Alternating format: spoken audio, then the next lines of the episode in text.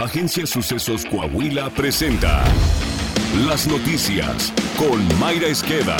La noticia en síntesis. Esto es lo más relevante para empezar. Seguridad. Pese al operativo especial para Zacatecas, anunciado hace meses por el gobierno de la 4T, la violencia en esa entidad sigue imparable. Este fin de semana, las imágenes de al menos ocho narcobloqueos en diversas carreteras dieron la vuelta al mundo. El diario español El País destacó los hechos en que hombres armados despojaron a varias personas de sus vehículos, incluidos trailers, camiones, taxis y coches particulares, para prenderles fuego. Además, decenas de autos fueron afectados por la colocación de los llamados ponchallantas. El reconocido medio recordó que según el INEGI, en Fresnillo, Zacatecas, el 97% de los habitantes se siente inseguro. Hace un par de semanas, el gobierno de Estados Unidos lanzó una alerta máxima de viaje a esa entidad gobernada por Morena. De enero de 2019 a junio de 2022 se han registrado por lo menos 99 episodios de desplazamiento forzado interno en 14 estados del país, principalmente en Chiapas, Guerrero, Michoacán, Chihuahua, Zacatecas y Oaxaca, según la Comisión Mexicana de Defensa y Promoción de los Derechos Humanos. En Zacatecas, de enero de 2021 a junio pasado han ocurrido al menos nueve expulsiones en grupo, debido a la violencia desatada por la delincuencia organizada.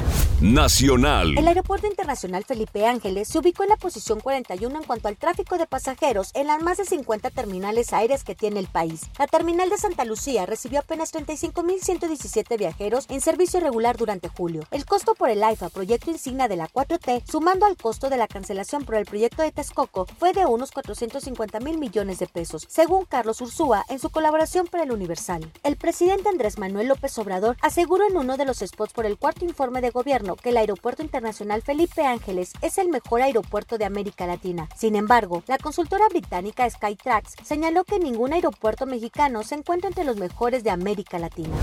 Un nuevo contingente conformado por cerca de unos mil migrantes salió desde Tapachula, Chiapas, con destino a Oaxaca, en busca de documentos temporales que les permitan movilizarse a la frontera norte con Estados Unidos.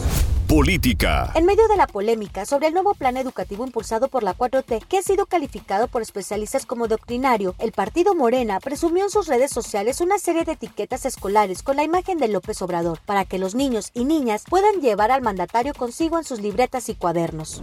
Las declaraciones hechas por el director de la CFE, Manuel Bartlett, en las que calificó a los empleados de la dependencia de gobierno de mugrosos colados y de corbatita, levantaron polémica. Su ministro básico se distingue porque andan con corbatita, camisa, saquito. Frente a los mugrosos es el lado que se sube y se baja. A ello se sumó que la periodista Lourdes Mendoza reveló que hace un par de semanas Bartlett y su pareja Julia Abdalá acudieron a comer al restaurante La Colonia Polanco, una de las zonas más exclusivas de la Ciudad de México. Sin embargo, su estancia no fue la deseada cuando al pedir la cuenta los demás comensales les gritaron improperios debido a sus escándalos por presunto enriquecimiento ilícito y la caída del sistema en las elecciones presidenciales de 1988. Los gritos de rateros, corruptos, ladrón, vendepatria hicieron salir del lugar al funcionario según Lourdes Mendoza. Coahuila. En cinco años de gobierno de Miguel Ángel Riquelme Solís se han entregado 1.500 sementales en beneficio de 1.300 ganaderos de todo el estado. El mandatario estatal señaló que este año su administración está enfocada en materializar programas de sanidad agroalimentaria, mantenimiento de infraestructura hidráulica, apoyo al financiamiento rural, programas especiales y al seguro catastrófico agrícola. Y por quinto año consecutivo, implementará programas para la conversión de la actividad agropecuaria. Miguel Riquelme destacó que su administración apoya a los productores con suplemento alimenticio para contrarrestar los efectos de la sequía, así como programas para mejorar la calidad de los atos ganaderos y promover la recría caprina. Saltillo. El alcalde de Saltillo, José María Frastosiller, informó que el próximo mes inaugurará la base de operaciones coordinada en el ejido La Aventura, en el límite con Zacatecas. En esta base se contará con presencia de elementos de la Policía Civil de Coahuila, Policía de Acción y Reacción, Policía Especializada de Coahuila y Fiscalía General del Estado. Por parte de Saltillo se contará con elementos de la Comisaría de Seguridad y Protección Ciudadana, como son el Grupo de Reacción Sureste, Policía Preventiva, Vigilancia desde el Centro de Control y Comando y participación de los agrupamientos especializados táctico y rural. Está usted bien informado. Sucesos Coahuila.